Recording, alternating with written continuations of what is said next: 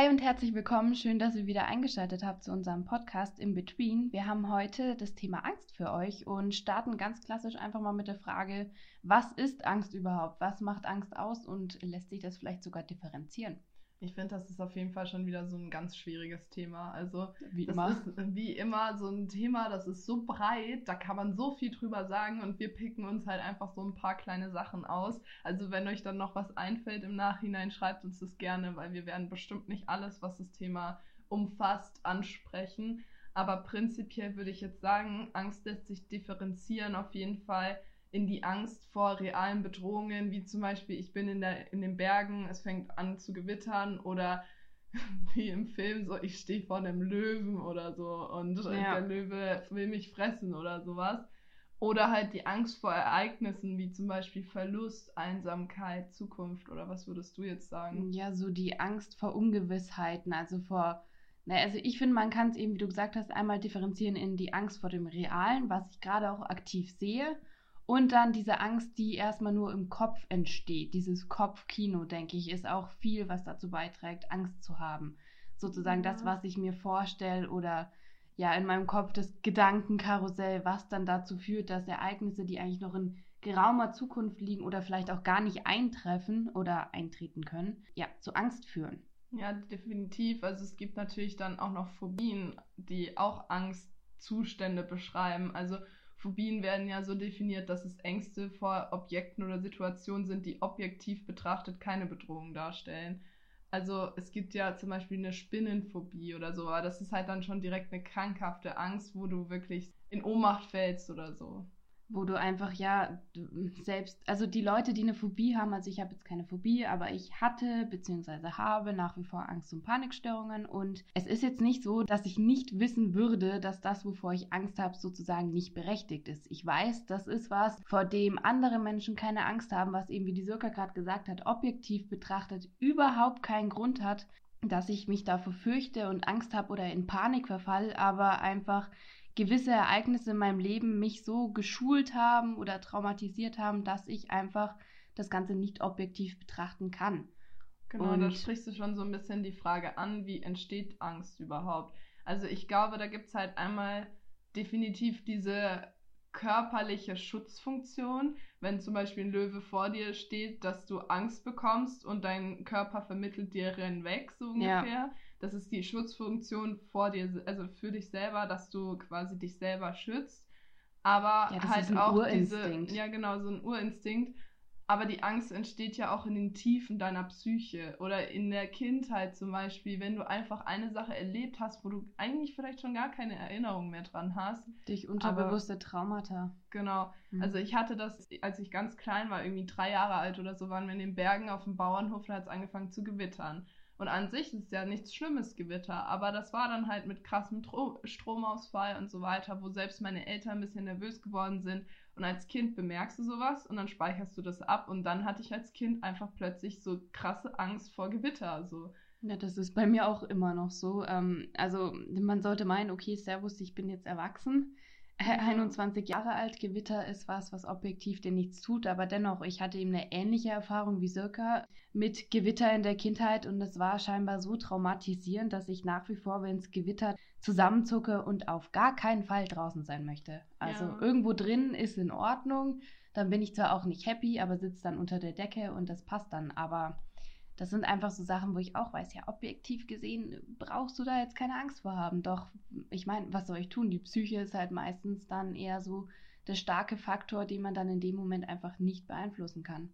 Ich finde aber auch, Angst lässt sich so differenzieren in wirklich Angst- und Panikzustände, wo du wirklich richtig Angst davor hast, aber auch in so ein bisschen nur mulmiges Gefühl haben. Also zum Beispiel, ich habe mich neulich geschnitten, bin danach in Ohnmacht gefallen und jetzt, wenn ich wieder das Messer in die Hand nehme, wird mir richtig schlecht so dabei, weil es halt einfach so ein bisschen traumatisierend war. Und du musst aber dieses Trauma dann auch irgendwie bekämpfen, weil du kannst ja jetzt nicht sagen, so, okay, mein Leben lang muss jemand anderes meine Äpfel schneiden oder so, sondern ähm, prinzipiell, du musst es halt dann doch machen und das überwindet man auch irgendwann.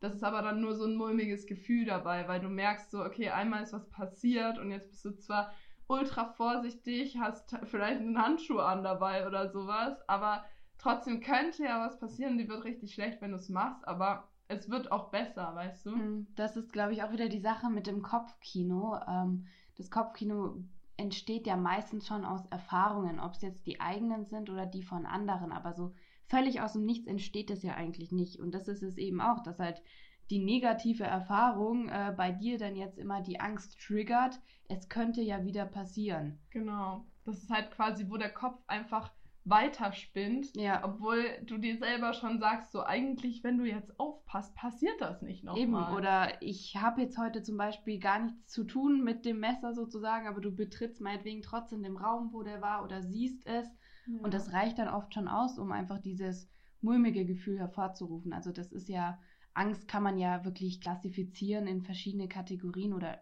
klassifizieren ist, glaube ich, das falsche Wort, aber in verschiedene Es gibt halt Stärken. verschiedene Ängste und verschiedene Stärken von Ängsten. Also ich würde prinzipiell sagen, zum Beispiel, was so ganz klassische Ängste sind, sind halt einmal diese Ängste vor, so, also so Phobie-Ängste, wo man sagt, so ich habe wirklich Angst vor zum Beispiel Gewitter. Ich habe Angst vor dem und dem, was eigentlich gar keine objektive Clowns, Bedrohung ist. Spinnen. Genau.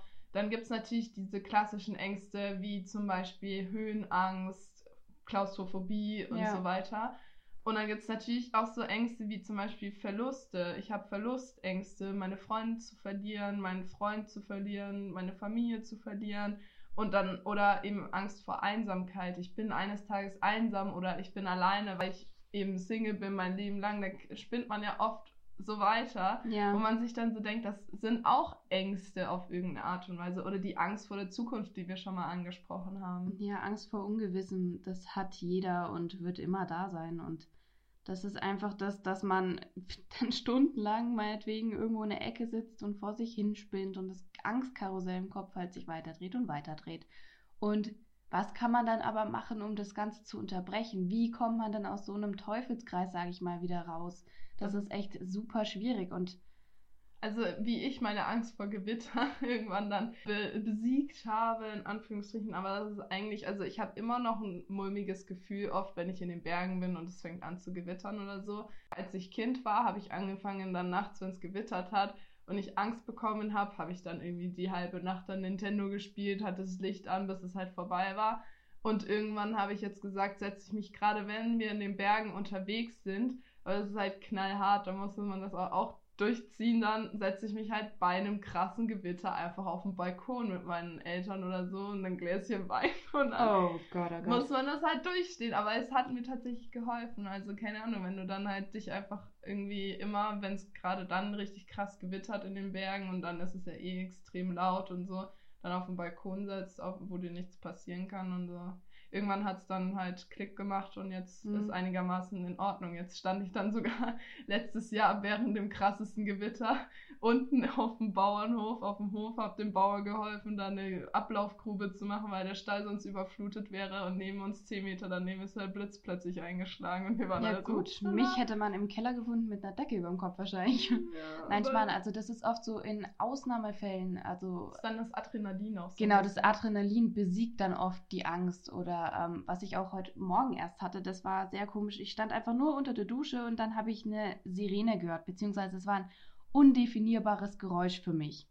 Ähm, es war jetzt nicht die normale Krankenhaussirene, sondern es klang wirklich apokalyptisch, sonst was. Und oh. ich habe die komplette Krise bekommen. Bin sofort raus aus der Dusche, Handtuch drum gewickelt zum Fenster, habe überall rausgeschaut, habe gleich angefangen zu googeln, bla bla bla, was ist los, weil es war ein Geräusch, was ich wirklich nicht einordnen konnte. Genau, wenn du halt sowas hast, du kannst es nicht einordnen, du weißt nicht, was es bedeutet, was genau. soll ich machen. Und das Schlimmste war eben dann mein Kopfkino. Mein Kopfkino ging dann los mit, oh mein Gott, was ist, ist irgendwo was hier in dem chemischen Labor ums Eck passiert, äh, bla bla bla. Also wirklich, das geht sich dann, also man steigert sich dann so schnell da rein und dann mhm. hat das mhm. Geräusch aufgehört und ich dann einfach so durchgeatmet und dann war es das wieder. Ja. Aber das war wirklich, also diese Anzeichen auch, wie man auf Angst reagiert, das ist ja nicht nur ähm, psychisch, halt auch so, sondern auch körperlich. Ja, genau. Also ich habe wirklich gemerkt, mein Puls ging auf, ich weiß nicht was. Genau, so die üblichen Reaktionen auf Angst sind ja so Pulserhöhung, geweitete Pupillen, Zittern, Fluchtinstinkt dann auch so rein natürlicherweise, weil der Mensch liebt vor etwas, das ihm Angst macht. Und Fliegen oder halt oft auch so weinen oder halt so richtig krasse Panikattacken oder sowas. Ja, das habe ich immer auch gemerkt. Also mein Puls war höher als beim Sport, den ich davor gemacht habe, auf jeden Fall.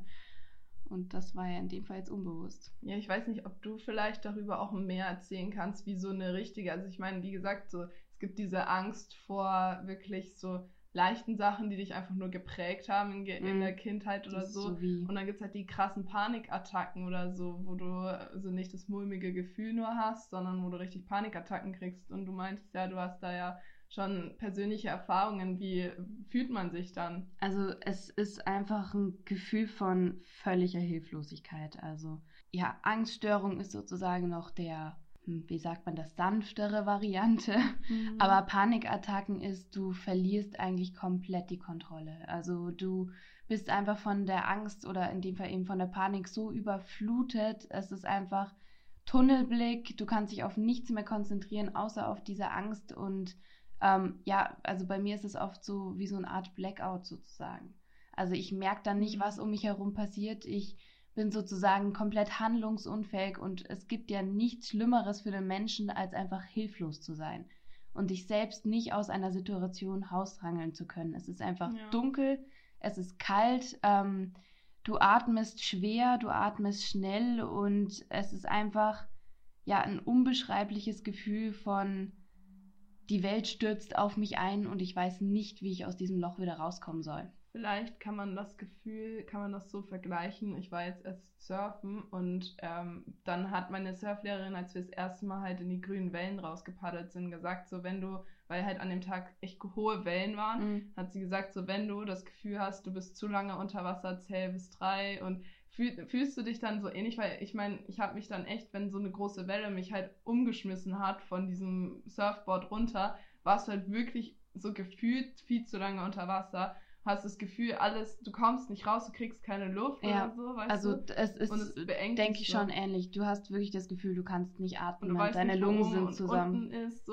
weil ja. du wirbelst dich so voll rum und also, also es ist kompletter Kontrollverlust. Alle deine mhm. Sinne, die du hattest und dein stärkster Sinn, was ja dein, oder deine stärkste Kraft, was ja deine Psyche, deine Gedanken sind, ist weg, ist komplett nutzlos ähm, ja. sozusagen, weil die einfach von diesem Triggerpunkt, von dem ich zum Beispiel weiß, dass er objektiv gesehen absolut Schwachsinn ist, Angst vorzuhaben, so überrollt wird, dass du einfach nicht weißt, was du tun sollst. Und dann, klar, es gibt so viele Varianten, wie man aus sowas rauskommt, aber es ist halt auch wieder A und O Übung. Ja, also, und also, das ist bei Angstsachen, also einen Rückfall kriegst du schnell, Fortschritt nur ganz langsam und auch nur mit Kontinuität. Ja. Was würdest du jetzt quasi jemanden, der Panikattacken hat, empfehlen zu machen? Also bei der Welle hat meine Surftrainerin dann halt gesagt, zähl langsam bis drei, bis dann drei. bist du wieder oben. Also so. erstmal finde ich persönlich, mir hilft es immer zu schreiben. Also ich fange an, wenn du gerade aktuell eine Panikattacke hast, dann, nee, dann hilft dir nichts zu schreiben, weil dann kannst du das meistens nicht mehr. Dann musst du davor dir Strategien überlegen, was dir hilft. Also ich habe dann zum Beispiel immer eine Kette, die ich berühre. Und das ist inzwischen bei mir so getriggert äh, zum Positiven, dass mich die sozusagen wie so eine Art Anker aus sowas wieder rausholt. Oder ich denke an die Menschen, die mir wichtig sind oder die ich liebe oder so in die Richtung. Die helfen mir auch daraus. Oder was natürlich auch echt hilft, auch wenn ich mich da dran gewöhnen musste, ist, wenn ich eine Panikattacke habe oder ich merke, es kommt eine und mit jemandem zum Beispiel gerade in der Öffentlichkeit unterwegs bin, meinen Freunden oder Familie mitzuteilen, du, ich bin kurz davor, mir geht's nicht gut, bla bla bla weil ich bin inzwischen so gut geworden, dass ich es verstellen kann, dass ich eine Panikattacke, die jetzt nicht auf 100% ist, sondern sagen wir mal auf 70%, ich kann die haben, ohne dass es die Menschen um mich herum mitbekommen. Ja. Und das hatte ich ihm auch meiner Freundin gesagt und dann meinte sie, weißt du, wie schlecht ich mich jetzt überhaupt fühle, wenn ich mhm. weiß, dass es dir in dem Moment einfach nur super mies geht und du es mir nicht sagst und ich dir nicht helfen kann. Ja. Weil manchmal, also wenn dieser Strudel so tief ist, ähm, ja, kann sozusagen, doof gesagt, eine menschliche Berührung dich schon wieder rausholen. Ja. Einfach eine warme Hand auf der Schulter oder so oder einfach ein paar Worte so, Hanna, alles gut, ähm, kann einem da wieder rausholen. Und das hilft einfach auch einfach wieder Thema. Jemand, der dann in dem Moment für dich die ist. Kontrolle übernimmt. Also genau. das hat, also rein theoretisch, wenn es dir ganz schlecht geht und du kriegst eine, hast eine Panikattacke, einfach jemanden zu haben, der jetzt sagt, zum Beispiel, wenn es dir schlecht geht, gesundheitlich. So, wir fahren jetzt ins Krankenhaus. So, ja. der jetzt einfach die Kontrolle übernimmt und Dass sagt, ich was weiß, zu ich gebe zwar die Kontrolle ab, aber ich gebe es an jemand ab, dem ich vertraue ja. und nicht kompletter Kontrollverlust, Menschen um mich herum, die mich nicht kennen und sozusagen die Kontrolle hat des Universums, salopp gesagt. Ja. Sondern ich weiß, es ist eine Person, die in meinen Interessen handelt, die für mich nur das Beste will. Ja, voll. Und was mir jetzt gerade einfällt, also man sieht es ja auch oft im Film oder hört es in Hörbüchern, liest das, keine Ahnung, ist ja, wenn man eine Panikattacke hat, zählt zum Beispiel alle deine Freunde auf oder zähl, was weiß ich, die Sternbilder auf oder irgendwas, mhm. was du gut kannst halt. Aber ich glaube, also in so einem Moment kannst also, du nicht dran Wenn denken, deine oder? Panikattacke wirklich auf 100% ist, äh, du bist handlungsunfähig. Ja. da helfen dir diese ganzen Tipps auch nicht. Also das Einzige, um das halt zu verhindern, ist zu merken, wann sie kommt und davor einzugreifen mit den Tools, sage ich mal, die du an die Hand bekommen hast, so wie die, die du jetzt genannt hast. Und das ist eigentlich so die einzige Möglichkeit, weil so wie man immer im Film sieht mit ja, da hat jemand eine komplette Panikattacke auf 100 Prozent und dann kommt der und der und macht das und das, funktioniert nicht. Was ich jetzt auch schon öfter gesehen habe, diese Festhaltetherapie, so, das mhm. hat man, macht man ja auch bei Schreibabys zum Beispiel, Kinder, die Babys, die viel schreien oder so, die soll man immer viel in den Arm nehmen und sowas. Ja. Und sowas würde, also würdest du sagen, sowas würde dir helfen, wenn du jetzt eine krasse Panikattacke hast, dass dich jemand ganz fest in den Arm nimmt oder ich so? Ich glaube, es würde mir helfen, weil, wie ich ja vorhin beschrieben habe, du merkst nicht, wo oben und unten ist, du fühlst dich komplett alleine kalt. Meistens bin ich dann auch am Zittern oder atme schwer, obwohl ich das Gefühl habe, nicht atmen zu können und so weiter und so fort. Ja, da ist menschliche Berührung dann umarmt zu werden. Ich glaube, das ist echt eine Wohltat. Aber das ja. habe ich noch nicht ausprobiert. Weil ich habe mir das halt auch schon mal überlegt, wenn es mir jetzt richtig schlecht geht oder so, manchmal will man dann halt auch einfach gar nicht irgendwie so die direkte Berührung haben oder so, weil mhm. man sich halt gerade so so schlecht fühlt, dass du eigentlich am liebsten ich weiß nicht, wie man es beschreiben soll, aber dass du halt gerade so mit dir selbst klarkommen willst erstmal so.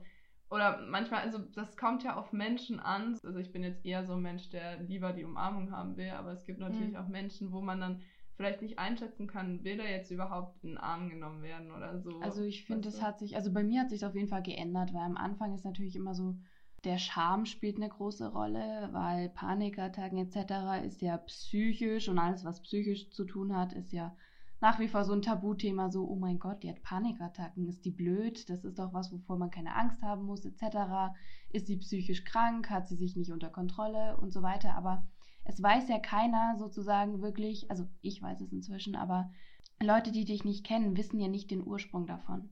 Die kennen ja deine Lebensgeschichte nicht, die wissen ja nicht, was dich getriggert hat. Und dann ja, wenn die durch sowas gegangen wären, es wäre ihnen ähnlich gegangen, wahrscheinlich, Vermutlich, ziemlich sicher. Oder ja. schlimmer, du weißt es nicht. Und drum am Anfang ist es eben so, wie du gesagt hast, dass du sagst, okay, ich habe eine Panikattacke, ich will auf keinen Fall, dass mich jemand sieht.